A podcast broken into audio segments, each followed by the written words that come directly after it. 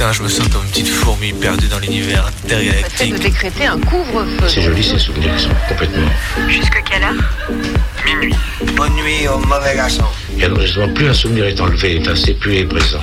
Parce qu'il n'y a pas de, il y a pas de souvenir. Enfin. Minuit. Décousu. La nuit, ce sont des petits groupes très mobiles qui ont sévi dans mes yeux, Saint-Priest, Dessines, Vénitieux, Lyon. On est encore réveillé sur Canu. Si on, si on l'évoque, s'il y avait une image pour le montrer, ce serait mieux sans doute.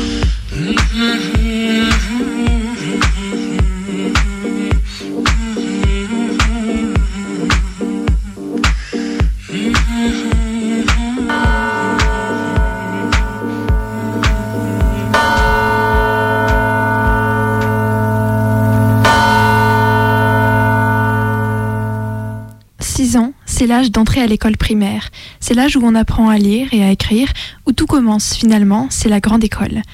À 6 ans, on mesure souvent moins d'un mètre vingt et on pèse environ 20 kilos. C'est sensiblement la même chose pour les garçons et les filles. Et d'ailleurs, à la récré, les unes courent pas moins vite que les autres. Elles ne sautent pas moins haut qu'ils ne le font, ni ne s'égrentinent moins les paumes et les genoux. Dans la classe, filles et garçons sont côte à côte. A des chiffres ensemble, les lettres inscrites sur le tableau. Pourtant, c'est dès 6 ans que les petites filles intègrent le stéréotype selon lequel elles sont moins intelligentes que les garçons. Les études sont claires, la fillette à partir de 6 ans, les fillettes à partir de 6 ans ont tendance à éviter les activités intellectuelles qu'elles ne jugent pas pour elles, à s'auto-censurer, à se dire que c'est normal elles ne comprennent pas tout, et donc à arrêter de chercher à tout comprendre. 6 ans. Je me suis réveillé ce matin avec le soleil, contemplant avec douleur la petite cuite de la veille. Allez hop, un café, une clope, histoire de commencer à émerger en douceur.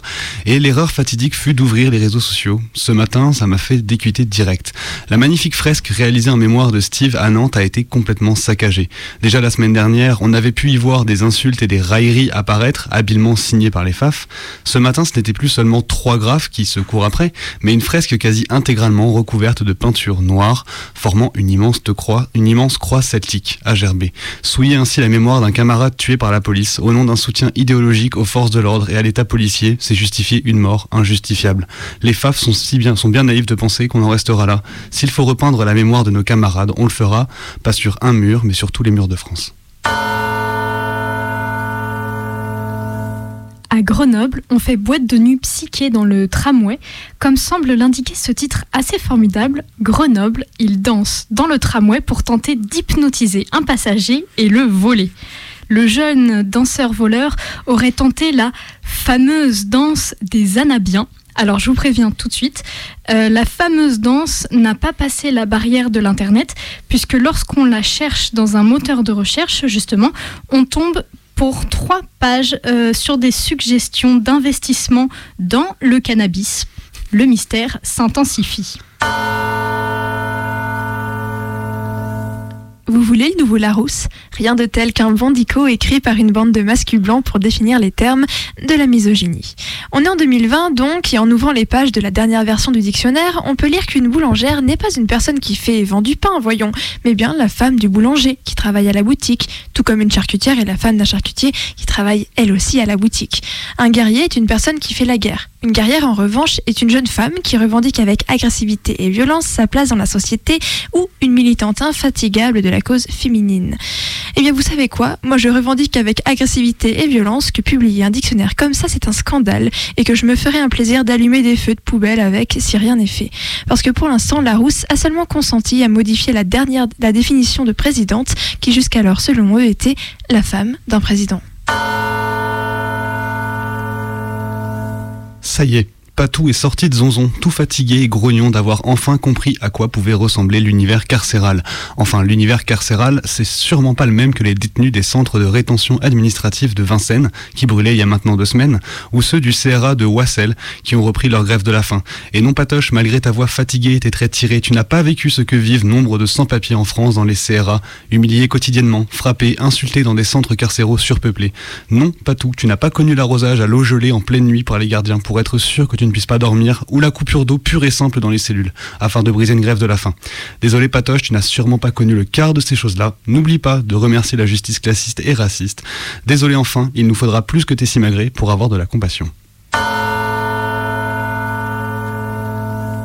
Et pendant ce temps-là, on a un nouveau ministre de la Santé. Alors je passe sur le pourquoi du comment de la sextape, de la démission, de l'artiste russe, etc. Par contre, le nouveau ministre, Olivier Véran, n'a rien trouvé de mieux que de sous-entendre que la censure chinoise des réseaux sociaux avait du bon. Et là, on tombe de notre chaise en cœur, on lève les yeux au ciel et on se demande quand est-ce qu'ils vont enfin réfléchir avant de débiter trois stupidités à la minute. Petite anecdote racontée sur Twitter par Doc Philbis. Lucie a 16 ans et il y a trois jours, elle est venue au cabinet du médecin pour la première consultation du protocole IVG médicamenteux.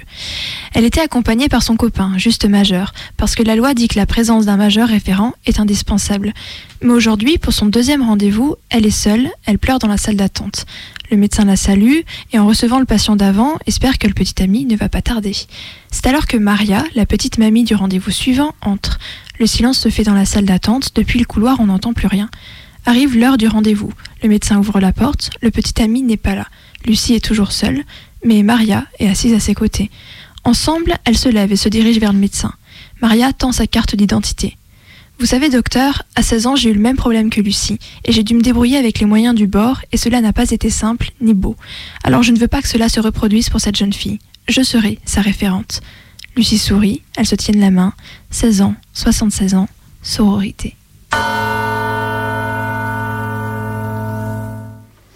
La seule et unique chose qui compte, c'est le combat. Maintenant, aujourd'hui, demain, que tu bouffes ou pas. Ce qui compte, c'est ce que toi tu en fais, un bond en avant. Tirer la leçon de ces expériences, faire mieux, voilà ce qu'il faut en faire. Tout le reste, c'est de la merde. Le combat continue. Chaque nouvelle lutte, chaque action, chaque bataille apporte des expériences nouvelles et inédites. Et c'est comme ça que le combat se développe. Il ne se développe de toute façon que comme ça. Le côté subjectif de la dialectique révolution contre révolution, ce qui est décisif, c'est de savoir apprendre. C'est un extrait d'une lettre d'un prisonnier de la Rote Armée Fraction.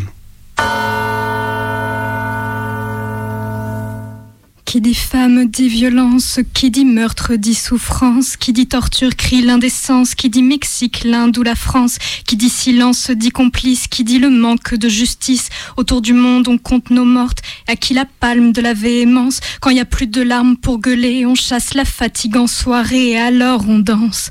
Pam, pam, pam, pam, pam, alors on danse. Pam, pam, pam.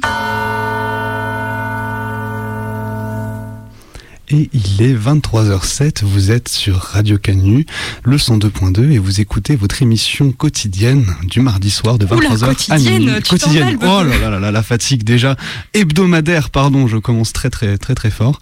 Votre émission donc hebdomadaire Minuit décousu avec Colline et May. Et Bebe. Alors, euh, on est ensemble du coup jusque minuit.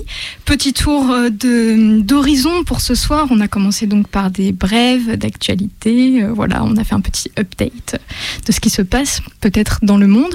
Et ensuite, c'est toi Maë qui va nous emmener du côté de l'art nuit. Du côté de l'art nuit, je vais vous emmener en soirée, même pour être tout à fait exact. Ah, on a hâte de partir en soirée avec toi. Et ensuite, on va faire passer un petit témoignage documentaire.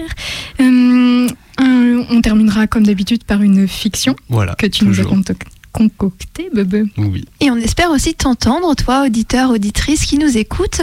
Et pour ça, il suffit que tu décroches ton téléphone et que tu nous racontes une chanson, une, une anecdote, une petite histoire liée à une chanson ou une musique que tu aimerais particulièrement.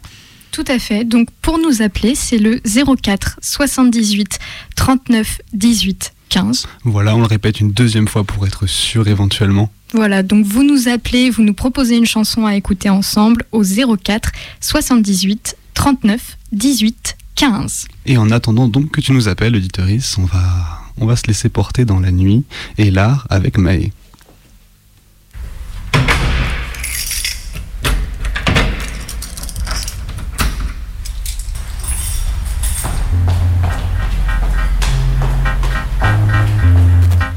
« 20h. Tu claques la porte de chez toi, t'as un peu la flemme, parce que l'appart est tiède et que dehors il fait froid. Dans la rue, il fait déjà presque nuit. Tu presses le pas, t'es un peu en retard. Il y a du monde sur les trottoirs, qui s'agglutine à chaque feu rouge, mais toi, tu les remarques à peine. Tu ne vois pas vraiment la moto qui colle la voiture de devant, le couple que tu dépasses en faisant un pas sur la chaussée, les trois jeunes qui grillent une clope sur le côté. T'es perdu dans tes pensées, pas tout à fait parti de chez toi et encore arrivé au bar où t'attendent tes amis. « just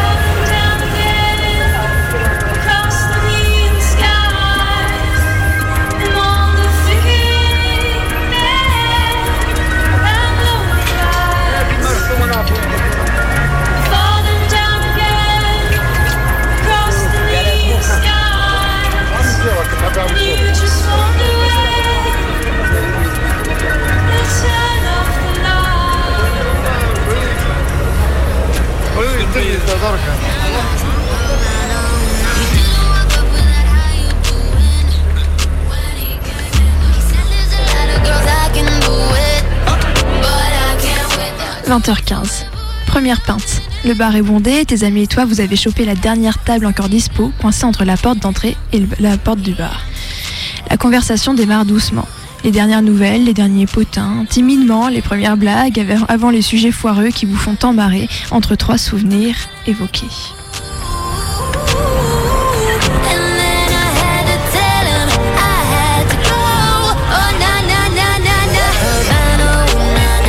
21h, deuxième pinte. T'as retiré ton pull et t'es penché sur la table pour entendre et te faire entendre par-dessus la musique. Tu joues avec ton verre qui laisse des rondeaux sur le bois un peu poisseux.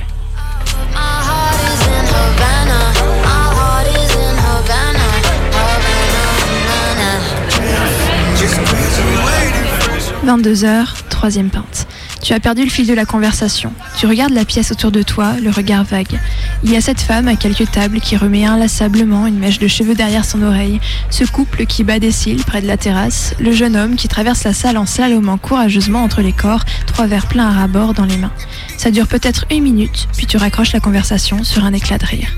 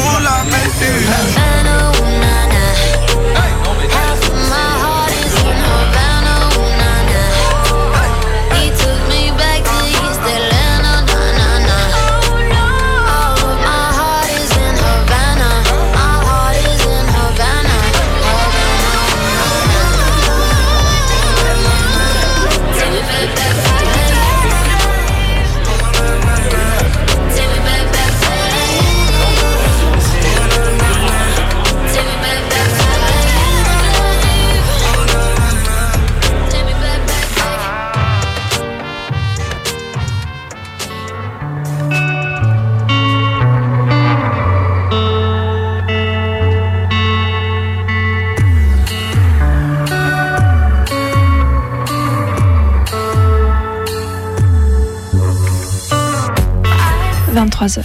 Ça y est, t'es bourré. Quand tu te lèves pour aller aux toilettes, le monde tourne, mais tu ne t'en préoccupes pas vraiment. La nuit ne fait que commencer et tu es bien, dans la distraction jusqu'au cou. Tu ne penses pas à quand tu devras rentrer, à la légère déprime quand tu te foutras au pieu, et surtout tu ne penses pas à demain matin, au boulot qui t'attend. Le temps flotte quelque part dans la nuit, il n'a plus de prise sur la soirée.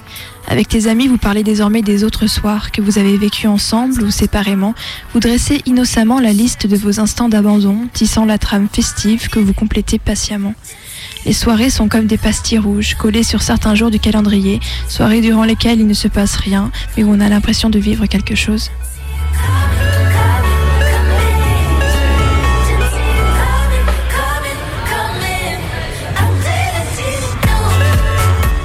Minuit, dernier verre avant la fermeture.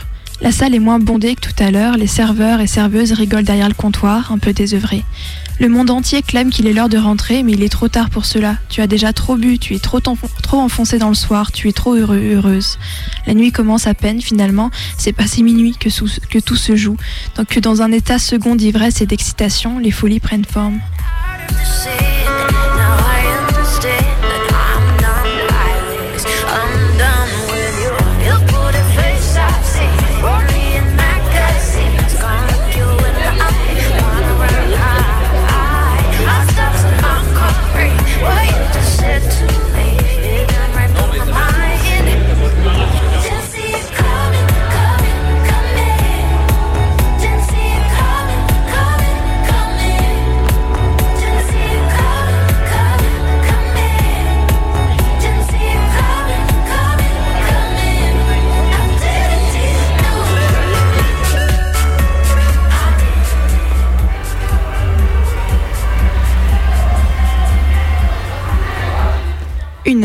Tes amis et toi êtes sortis du bar. Aux fenêtres, il y a des silhouettes penchées qui fument et de la musique. Des rires s'échappent, débordent dans la nuit, se déversent dans la rue. L'errance commence. Certains disent que les jeunes traînent dehors. Ok, boomer.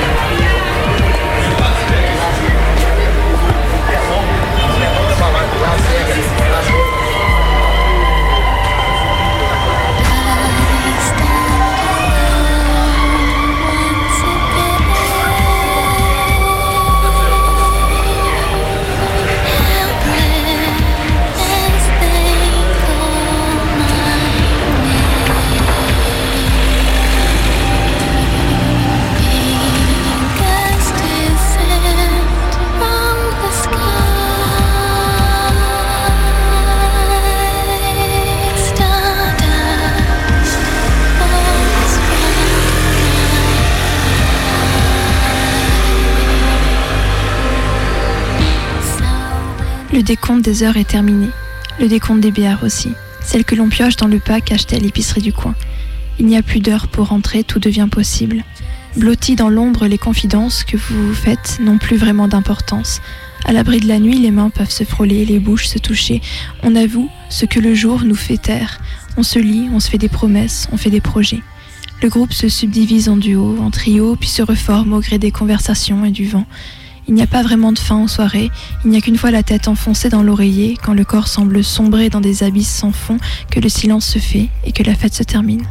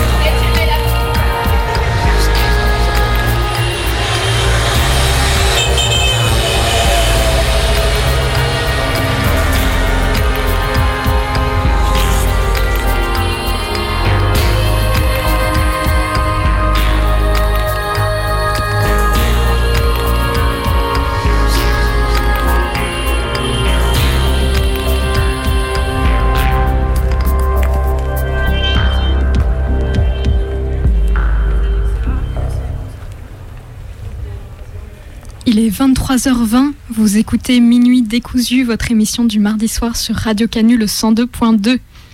Et on vient d'entendre Maë dans ses déambulations nocturnes euh, pour la nuit. Et ça me rappelle, euh, en fait, euh, hier soir, tout bêtement.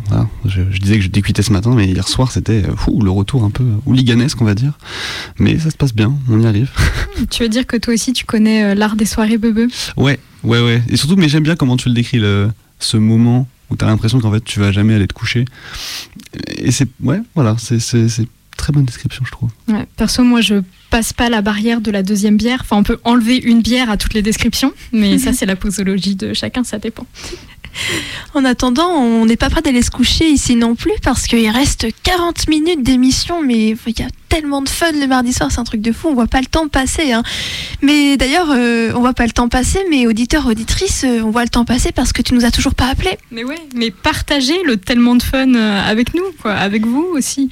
Donc du coup, si tu veux nous appeler pour nous proposer une musique, une chanson, on la passe, on l'écoute ensemble et tu nous racontes la petite anecdote, pourquoi tu aimes cette chanson ou pas, et eh ben tu nous appelles au 04 78 39 18 15. Voilà, et tu, pardon, ah, tu nous proposes un petit morceau, une anecdote qui, qui l'accompagne pour nous dire pourquoi tu aimes ce morceau, pourquoi tu le détestes, qu'est-ce qui, qu'est-ce qui fait, qu'est-ce que ce morceau fait remonter en toi, on veut le partager ensemble. Voilà, n'hésite pas à nous appeler au 04 78 39 18 15. Mais en attendant, il est déjà 23h22. Après les brèves d'actualité et la nuit, il est temps de passer au doc. Et ce soir, c'est Colline qui nous présente. Tout à fait. Alors, je vous laisse découvrir le témoignage de Kelsey Fung.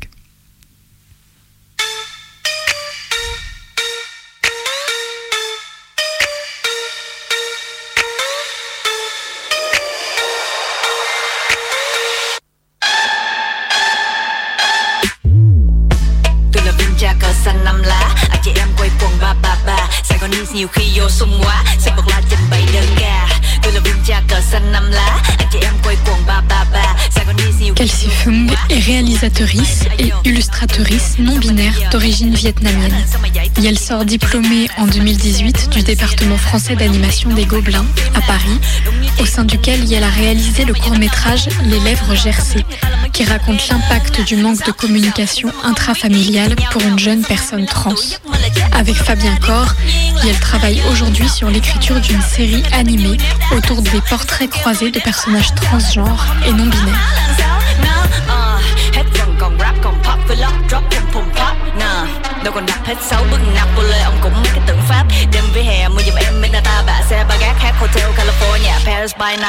J'ai besoin de parler des mécaniques qui m'ont traumatisé pendant 4 ans d'études au sein des Gobelins, dans une classe remplie de personnes cis blanches avec lesquelles je n'avais aucunement ma place. J'ai besoin d'en parler parce que j'ai la nausée rien qu'à l'idée de croiser une personne qui m'a marqué à vif au sein de ma promotion et qui vient de mettre les pieds pour la semaine dans la petite ville dans laquelle je réside actuellement. Une, parmi tant d'autres, dans une classe remplie de personnes cis blanches qui m'ont enfoncé pendant quatre ans dans une dépression dont je ne suis pas sorti. Des dynamiques qui m'ont tellement bouffé de l'intérieur que je n'ai jamais eu le courage d'en extérioriser les ressorts. Quand je suis arrivé au Gobelin, j'avais beaucoup d'espoir et d'ambition.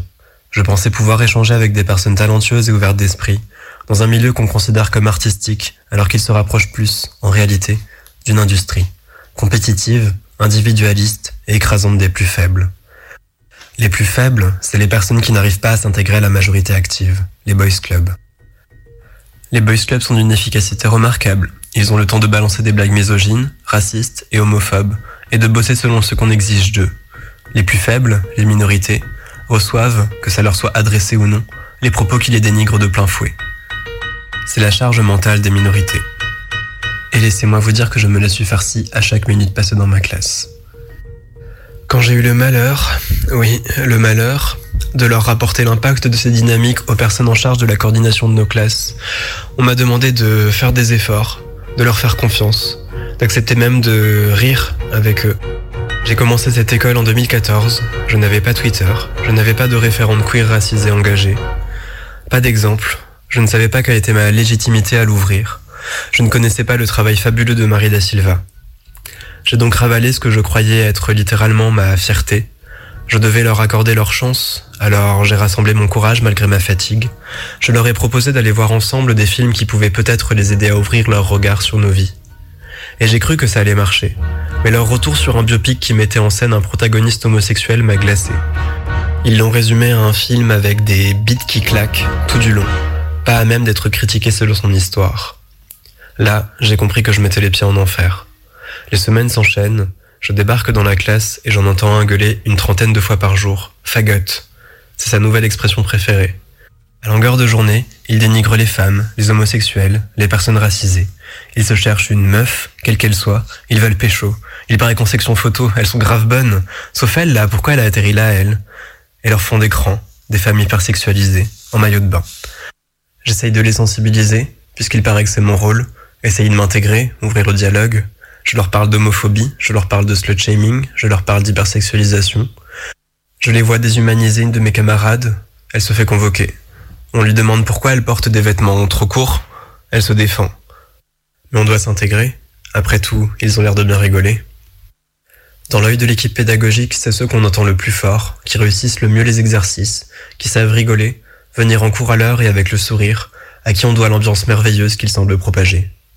Je me dis que j'ai un problème, que ça doit pas être si grave de les entendre dire que c'est trop gay, ils doivent pas en connaître beaucoup des gays. Alors en soirée, j'essaye de jouer leur jeu, je raconte mes aventures comme me viennent de le faire. On me dit Ah, euh, commence pas à raconter ça. Je me tais. Un autre soir, il y en a un qui demande des conseils par rapport à son couple à notre table. Ah, pardon, je dois la fermer, je suis pédé, j'ai failli oublier.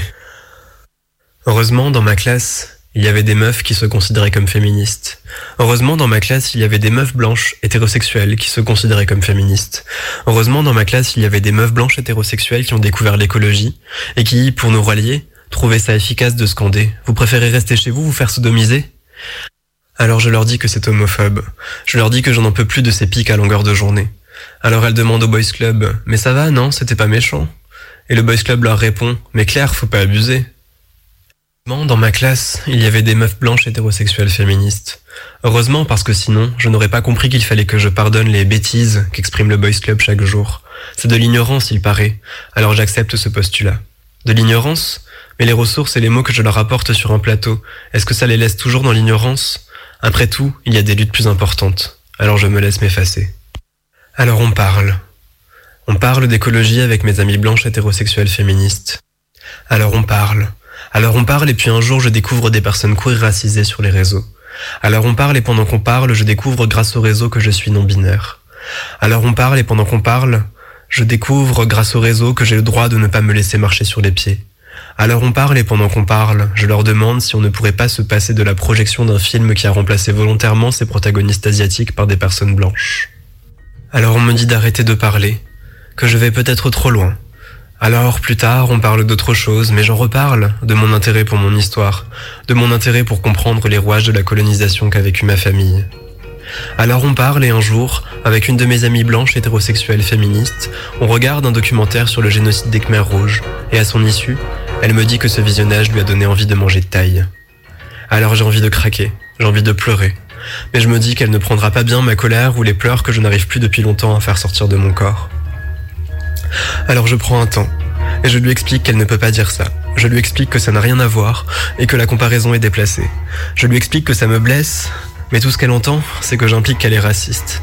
Alors toute une nuit, alors qu'on doit travailler jour et nuit sur nos films de fin d'études respectifs, explique à quel point c'est violent que je lui exprime mon indignation. Elle m'explique sa peine, et le lendemain, elle me dit qu'elle n'en a pas fermé l'œil.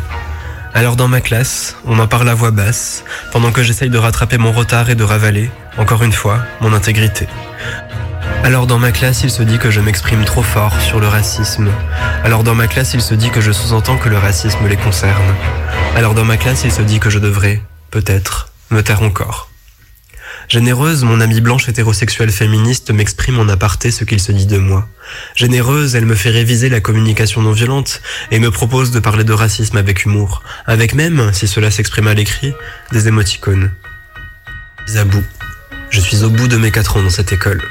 J'entends les meufs blanches hétérosexuelles féministes se targuer d'avoir fait évoluer la mentalité du boys club.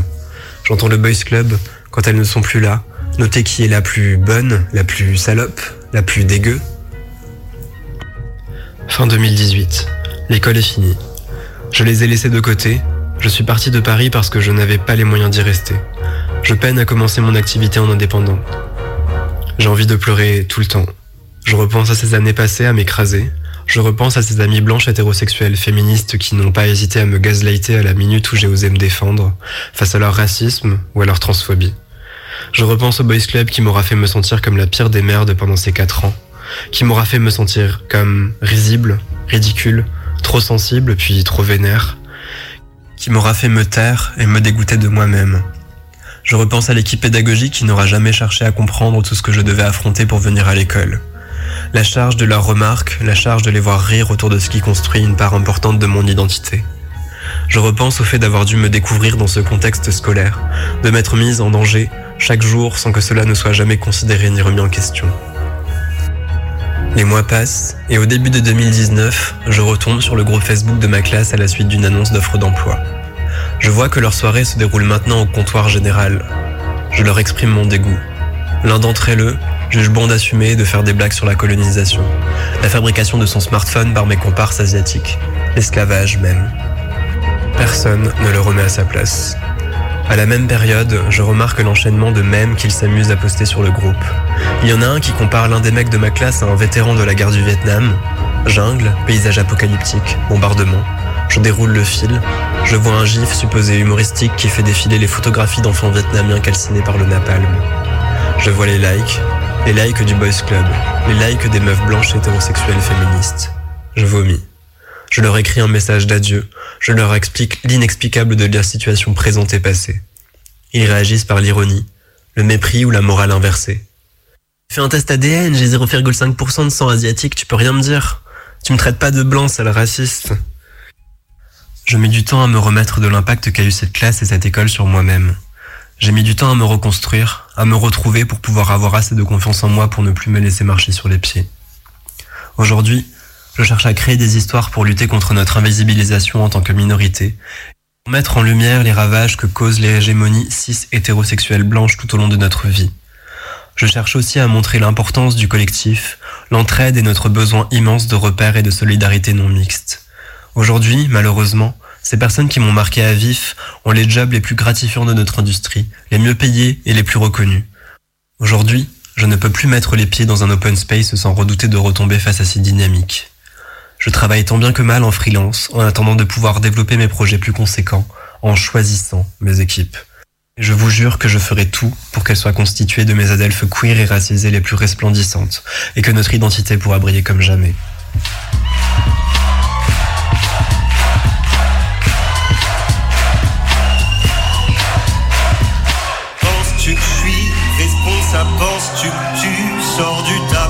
Mais pour qui tu te prends. Je crois ça t'es juste insultant. Tiens pour une fois, reste sans voix. Et rassure-toi, je ne contamine pas. Puis assure-moi qu'avec ton petit minois Tout restera simple et courtois. Non, ne m'accuse pas, me descends pas De pédéraste jusqu'au bout des doigts. Si tu veux crier tu es plus fort que tout. Sans rouge vernis et farajou Tu tentes de me tuer de tes remarques De me vider à coups de hache. Mais jeune homme, sais-tu seulement Que je me maquille pour te rentrer dedans. Ça y est, ça te glace le sang. Que tu sois gars ne soit qu'un minime détail. Que tu sois charme tout presque comme une dame. Non, ne donne pas ton âme au diable. Et le pire, fais attention garçon. Faire joujou dans ton petit pantalon Peut me provoquer de fines réactions. Allez, tourne-toi, dégage, que je tape le fond. Je suis complètement normal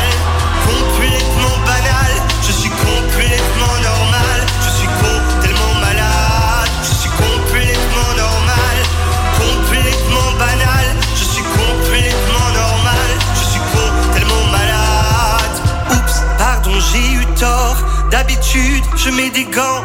J'ai laissé mes manières dehors. Pour un mec comme moi, c'est étonnant. Car oui, bon je t'ai pas tout dit, bienvenue là où tu peux faire ta comédie, surtout jouer à faire ce que tu as envie, attends de voir si ce soir tu me suis, sinon insulte-moi et descends-moi, de contre nature ou la belle injure, cette fois ça te coince, ça te stresse, allez bouge et serre les fesses, puis ne reviens plus pour semer le fiasco en venant ici, en jetant des mots sans parcimonie, des grands mots qui font froid dans le dos car je suis complètement normal, complètement banal, je suis complètement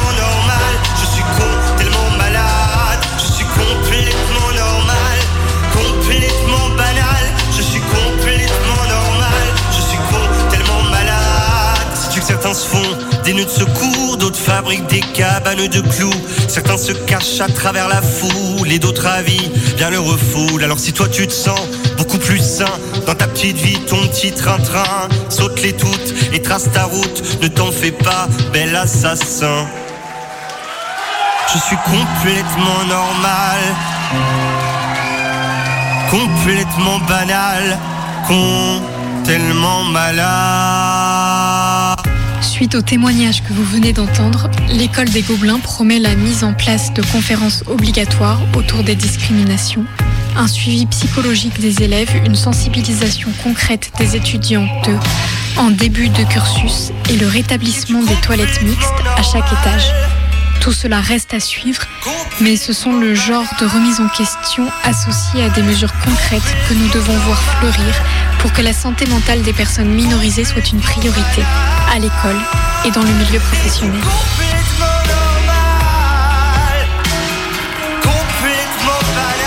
Vous avez pu entendre Enessa O de Suboy, 11 cycles de E de Evgeny Galperin et Normal d'Eddie de Préto. Merci à Kelsey Fong pour son témoignage et pour la lecture qui elle nous en a faite. Bonsoir à tous les amis qui adorent Frank Zappa. Je suis un fan amoureux de ce grand guitariste qui est décédé malheureusement. Mais euh, je voulais vous dire simplement que je connais depuis ma plus tendre enfance. Ouais. J'ai vu plusieurs fois en concert. Et à chaque fois, ça m'a vraiment euh, fait en tomber amoureux. D'accord, donc ça fait longtemps que tu connais Frank Zappa. Possède euh, plusieurs CD. Et euh, malheureusement, moi je jouais bien de la guitare avant, mais j'ai eu un accident de la route en 1997. Ah merde. Du coup, tu joues plus, mais tu continues d'écouter euh, la guitare de Frank Zappa. Oui, je suis un fan de Frank Zappa. Et je vous invite à lancer Just Garage. Ok. Une bah- de ses plus belles chansons, je trouve. Eh ben écoute, super. Bah merci de nous avoir appelés. On va s'écouter ça ensemble. Euh, donc c'est Frank Zappa, c'est Frank Zappa pour. Joe's Garage C'est ça. Ouais, je peux ra- rallumer ma radio Bien Tu peux rallumer ta radio. Merci beaucoup de nous avoir appelés. de bon cœur.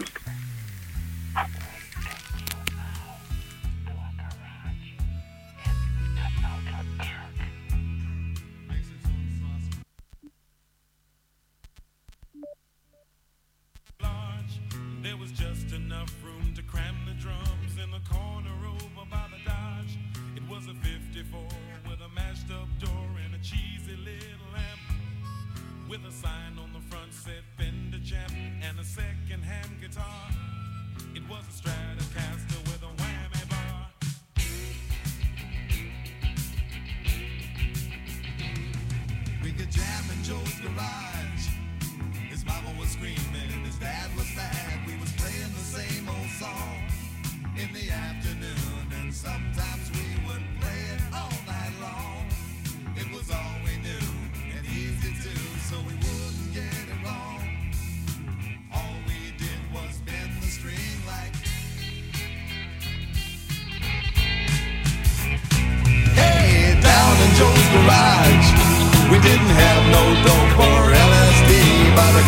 Quarts of beer would fix it so the intonation would not offend your ear.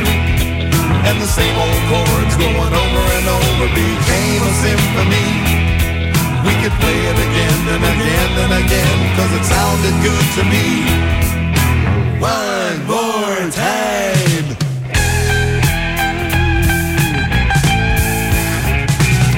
We could jam in Joe's garage.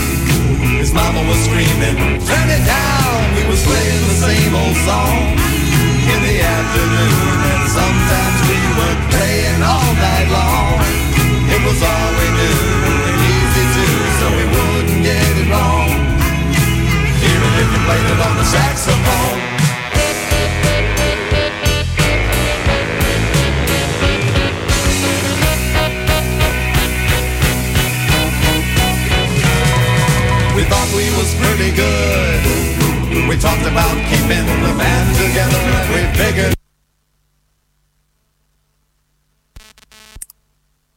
Oh non, mais que s'est-il passé? Oh Joe's Garage. On invoque l'esprit de Frank Zappa. On invoque tout. Mais là, pour le moment, je crois que. Joe's Garage, le téléphone de Mike. Quelque chose, quelque part. Quelque part, finalement. devrait fonctionner. en Mais- théorie, mais là, finalement, est-ce que la connexion ne nous a pas dit allez vous faire voir, finalement? C'est terrible. Je suis, C'est- je suis- j'ai le, je suis vraiment désolée pour euh, cet auditeur et j'espère vraiment qu'on va avoir le, euh, la fin de cette chanson. Et tu as raison, elle est vraiment super Bah belle oui, en cette plus, chanson. voilà, c'est ça, on n'a pas pu l'entendre jusqu'au bout. Qu'est-ce qui va se passer Bon, en attendant cette petite, ce petit intermède, du coup, on va pouvoir faire un petit tour d'horizon de ce qu'on a pu faire depuis le début de cette émission, parce que mine de rien, ça fait déjà euh, 41 minutes qu'on est là, et il nous reste encore 20 minutes à découdre les fils de la nuit ensemble. Sur Minute Décousu, votre émission hebdomadaire, j'ai bien dit hebdomadaire, Bravo, euh, du mardi soir de 23h à minuit, et on a fait un petit tour par donc, de l'actualité avec des brèves, ensuite on, est, on a fait un tour du côté de l'Arnuit avec Maë, et des soirées euh, animées et arrosées de Lyon, et on est, en- on a, après on a entendu le témoignage que Colline est allée recueillir. Tout à fait. Alors le témoignage, c'était celui de Kelsey Fong, euh, qui est donc euh, réalisatrice euh, de... euh, je sais pas si on peut dire de dessin animé du coup, et qui nous a parlé de son expérience au sein des, des Gobelins et qui a écrit ce texte qui je trouve est très fort Ouais.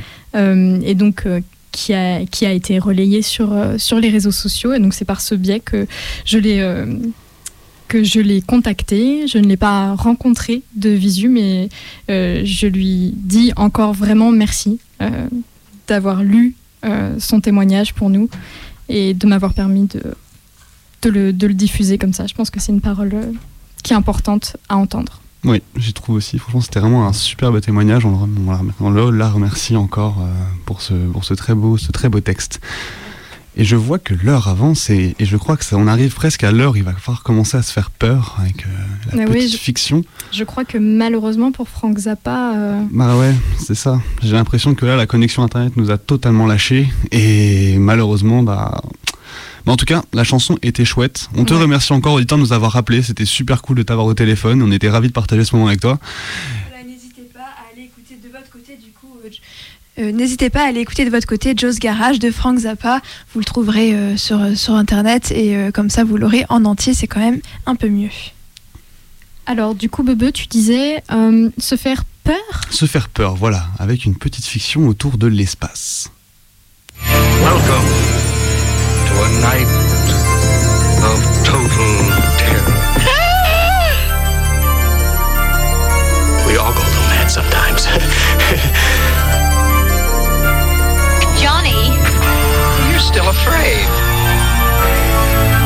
coming to get you, Barbara. the boogeyman is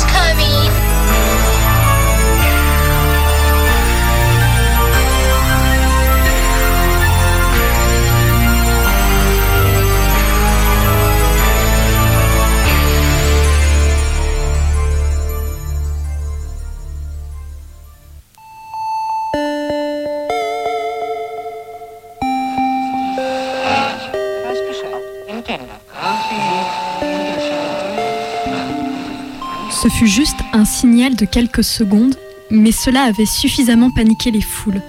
72 secondes précisément, mais des rumeurs, des hypothèses qui naissent encore 37 ans après.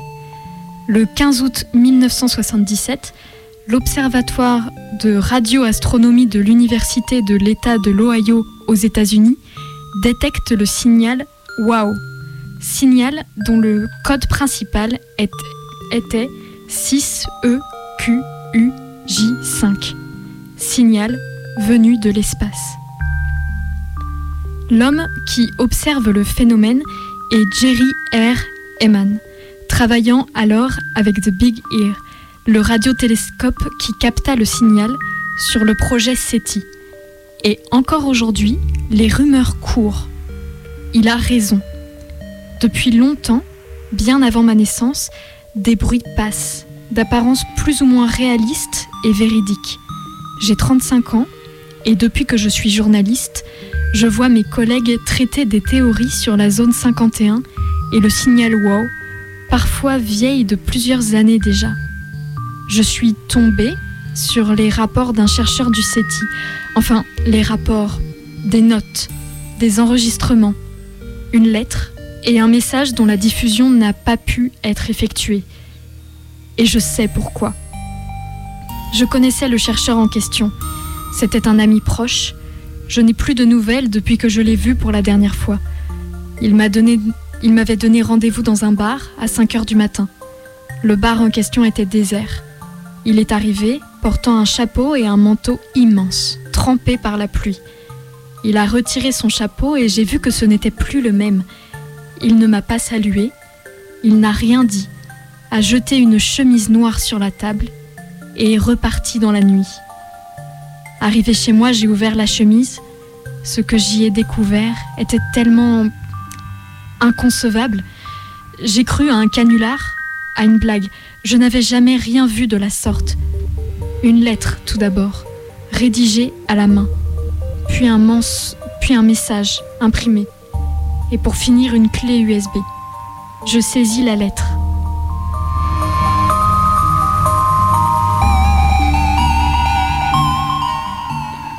Depuis ce phénomène, rien de semblable ne s'est produit. Le logiciel SETI Home est un logiciel qui permet à n'importe qui disposant d'une connexion Internet et d'un ordinateur de télécharger et d'analyser les données d'un radiotélescope. Détecter un signal d'une intelligence extraterrestre, prouver que nous ne sommes pas seuls dans l'univers. Ce but a évidemment échoué. Aucun signal détecté sur des millions d'ordinateurs connectés pour des millions d'amateurs et de professionnels surveillant plusieurs radiotélescopes. On en a eu un signal et depuis, plus rien. Et ça ne, me, paraît étrange aux yeux de personne. En vérité, des signaux, il y en a eu beaucoup. SETI Home n'est qu'une couverture, un mensonge.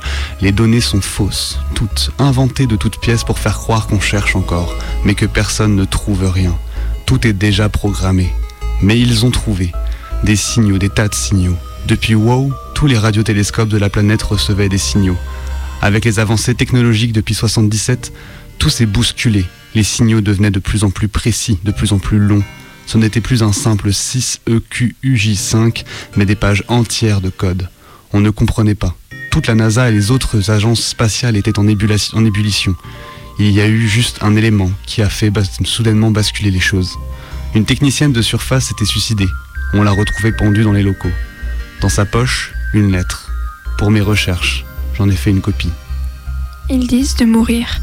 Ils veulent que l'on remarque. Ils hurlent qu'ils peuvent maintenant. Ils pouvaient voir, mais c'était tout. Ils étaient là, ils nous voyaient, mais nous non. Mais c'est fini. Fini. Là, ils communiquent. Pas avec nous, mais bientôt les autres comprendront. Ils disent ça sans cesse. Leur voix résonne, sans cesse. Je sais qu'ils sont là, là, partout, là où nous ne voyons pas. Mais je les reconnais. Je les connais, eux. Ils se disent perdus, faits prisonniers dans l'immensité noire. Ils regrettent, ils veulent quitter l'enfer. Ils ont peur. Leurs voix grondent, tremblent, gémissent dans l'enfer. Là où ce n'est pas vivant. L'enfer, l'enfer, l'enfer. Ils appellent à l'aide, à l'aide. Dans ma tête, dans ma tête, dans ma tête. À l'aide. Je n'ai pas mis longtemps à réaliser que la personne ayant écrit ces lignes avait un problème psychologique, une sorte de schizophrénie, quelque chose du genre. Je ne m'y connais pas en maladie mentale, mais je pensais à ça sur le coup. La suite du message m'a démontré le contraire.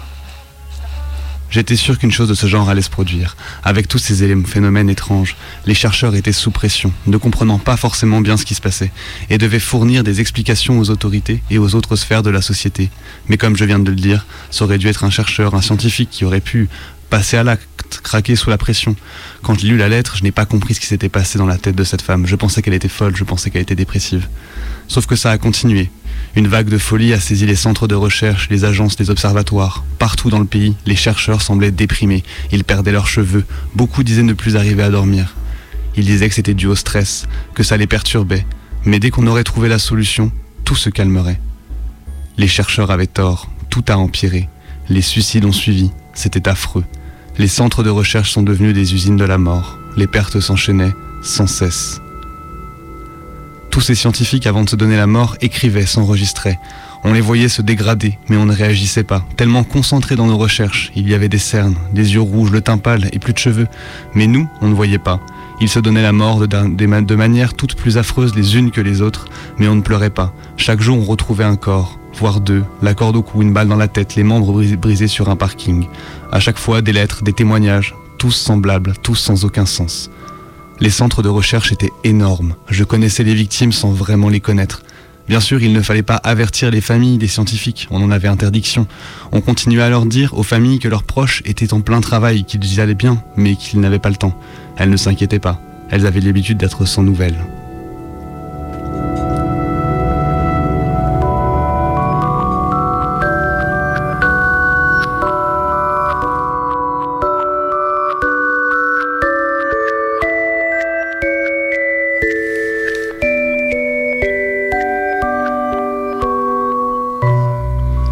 Jusqu'au jour où un de mes amis a commencé lui aussi à déprimer.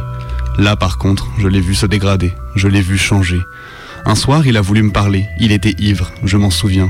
Mais ses propos étaient étrangement clairs, et il parlait d'une manière fluide, sans hésitation.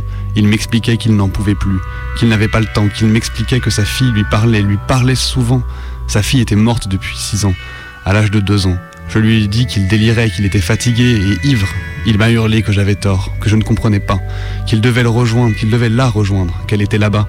Il fallait qu'il la rejoigne là-bas, car c'était l'enfer, qu'elle était seule. Elle appelait, il l'entendait mal, mais elle était là. C'est la dernière chose qu'il m'a dite, puis il est parti. Je suis resté dans son bureau, seul. Je l'ai entendu pleurer un instant, puis il s'est éloigné. Ses pas ont résonné une dernière fois. J'ai repris mes esprits. Je suis, sor- je suis sorti du bureau et j'ai couru dans le couloir. Je l'ai appelé. Il faisait noir et je ne voyais rien. Non loin de moi, j'ai entendu une porte claquer puis se verrouiller. J'ai foncé dans la porte et je l'ai appelé. Derrière la porte, il a murmuré quelque chose, le nom de sa fille, je crois.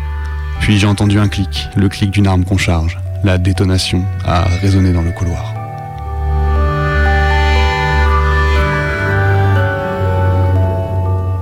Il s'était tué, comme les autres, mais là, ça m'avait atteint. Je réfléchissais longuement, après ça, délaissant mon travail et mes recherches. Plus tard, quelques jours après cet acte, j'ai repris. Mais différemment, j'étais ailleurs, disons. Les signaux continuaient à arriver par centaines, chaque jour. Les suicides continuaient sans cesse. C'était devenu une routine. Des pages entières de code, tous différents. Je, remandais, je me rendais alors compte que tous les chercheurs autour de moi paniquaient. Mais j'étais là, complètement calme, blasé, presque mort. Je les voyais s'agiter, crier partout. Moi j'étais là, je marchais, je regardais. Un jour, j'ai regardé les codes en détail, une page imprimée que j'avais trouvée sur un bureau. Je n'avais rien à faire, je n'étais pas concentré. C'était comme d'habitude, des séries de codes incompréhensibles, sans aucun sens. Mais quelque chose avait changé. Les codes n'étaient plus des chiffres, des lettres avec pour seule signification les fréquences. Non, c'était des mots, des phrases qui m'apparaissaient soudain. Je lisais, je, je ne comprenais pas. Je me suis dit que j'étais très fatigué, tout simplement. J'ai voulu aller me reposer, me détendre. J'ai lâché la lettre, enfin. Les codes, puis je suis parti, dans un bureau. Il y avait une sorte de radio que j'ai allumée, je voulais penser à autre chose. Je n'ai trouvé aucune fréquence. Un bruit blanc continu s'échappait de la radio. Pourtant, je persistais, jusqu'à trouver une fréquence. Une voix féminine parlait en boucle, d'une façon fluide, régulière, presque musicale. Ça m'a paralysé. Je suis resté bloqué sur la voix. Mais d'abord, j'ai pensé à une émission radio, toute bête. Mais les propos étaient autres.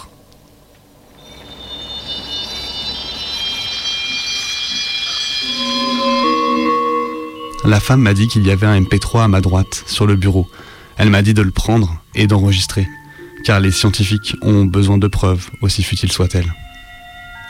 J'ai cet enregistrement sur la clé USB. Il y a un fichier dessus. Je l'ouvre. Un enregistrement. Une voix de femme résonne dans mon appartement, ainsi que la respiration saccadée de mon ami. Bonsoir. Tu me reconnais? Non, probablement tu as oublié. Tu vis pour ton travail. C'est vrai, c'était une question inutile. Enfin, passons. Je ne suis pas là pour t'en vouloir après tout. J'ai plutôt besoin de toi. Qui, qui êtes-vous? Cela n'a pas d'importance. J'aimerais bien voir si tu me reconnais. Je dois te parler d'une chose. Les fréquences. À présent, nous pouvons communiquer. Écoutez, on, on va s'arrêter là. Je sais que personne ne m'entend, que c'est un canular sur une radio quelconque. Je ne sais même pas comment vous avez eu accès à ces informations confidentielles. Vous ne savez pas de quoi vous riez. Que personne ne t'entend Que personne ne te répond C'est toi qui ne sais pas. Tu ne sais rien. Arrêtez ça, c'est pour me faire peur, ça ne sert vraiment à rien. Peur C'est moi qui ai peur. Tu ne comprends rien, absolument rien. C'est l'enfer là-bas. Effectivement, je ne comprends pas. Qui êtes-vous? De, de quoi parlez-vous? De l'enfer. Là où on ne respire pas, là où on ne voit rien. Il fait noir, il y fait froid. Nous ne sommes plus, plus rien. Il n'y a rien, nous sommes nombreux, mais nous ne voyons rien. Nous nous croisons pas, jamais. Nous nous entendons, chacun. J'entends ces cris de détresse, ces gémissements, ces pleurs d'enfants, ces appels d'adultes. J'entends tout. Je hurle moi aussi. Ils entendent, mais personne ne peut rien. Nous sommes nombreux, mais nous sommes seuls. Tu n'imagines pas à quel point te parler me fait du bien. Mais qui êtes-vous, bon Dieu? Bon Dieu, j'y croyais au début. Le paradis au ciel, l'enfer sous terre, mais rien. Il n'y a pas de paradis, rien. Vous croyiez connaître le ciel, mais vous aviez tort. Tu te rappelles d'eux? Qui Eux? Eux Ton ami qui t'a quitté l'autre soir Tous ses collègues Elle Mes collègues sont morts, mon ami aussi. Terminé, il n'y a rien après, ils sont morts. Non, non, tu ne comprends pas. Si, si, j'ai j'ai compris, va-t'en, pars. Non, il faut que je t'explique. Les fréquences, c'est les fréquences. Les codes, les radios, les signaux. Depuis l'enfer, nous communiquons. Peu, mais sûrement. D'abord sur les radiotélescopes, et maintenant sur des radios bien moins puissantes. 15 août 1977, c'est la date de notre réussite, la date de notre premier signal. Bien avant que j'arrive, certes, mais j'ai vite trouvé comment faire. La puissance de l'esprit est impressionnante. Tu ne peux pas parler, c'est impossible. Si, ça l'est. Non, tu, tu es morte. Oui. As-tu compris? As-tu compris qui je suis? Je. Oui, je, je- je comprends maintenant, je comprends tout. Le- L'enfer, c'est c'est l'espace. Oui. Il aura fallu du temps aux hommes pour le comprendre, mais c'est en train de se produire. Maintenant, rejoins-moi. Je t'en prie. S'il te plaît. C'est simple. Fin de l'enregistrement. Il me reste un paragraphe à lire sur le message texte. C'est la toute fin.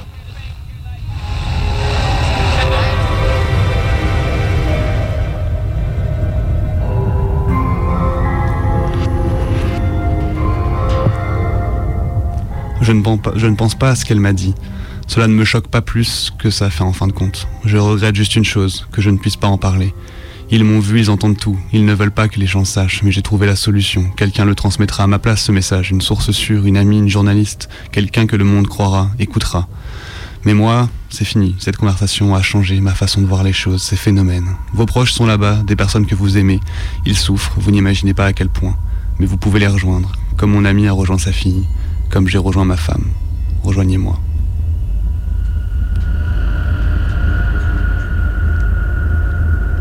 J'ai compris alors que ce soir-là, c'était la dernière fois que je le verrais, qu'il ne reviendrait pas jamais. Je ne distingue plus le vrai du faux. Peut-être que mon ami délirait simplement, je ne sais pas. Mais je diffuserai ce message tout de même, par respect. C'était sa, dernière volonté. Juste une chose, réfléchissez sur ce que vous venez de lire, ce que vous venez d'entendre. Réfléchissez avant de passer à l'acte. Ne faites pas comme moi.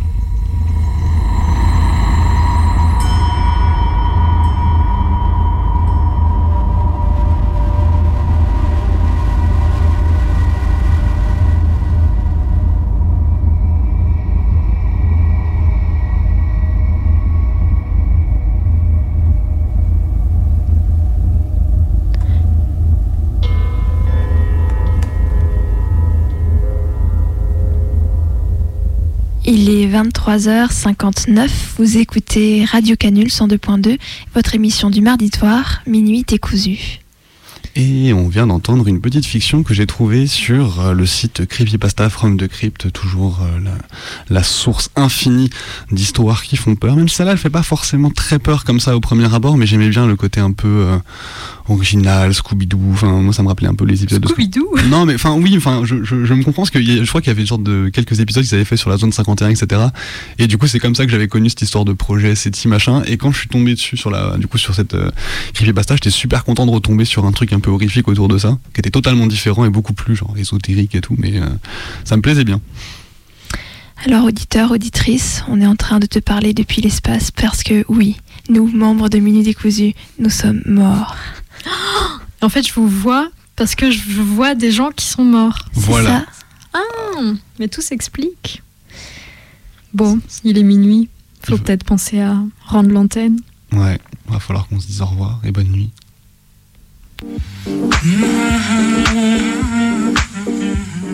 Eh ben c'est parti. euh, bonsoir, Bonsoir. et bonne nuit, chers Ouais. auditeurs.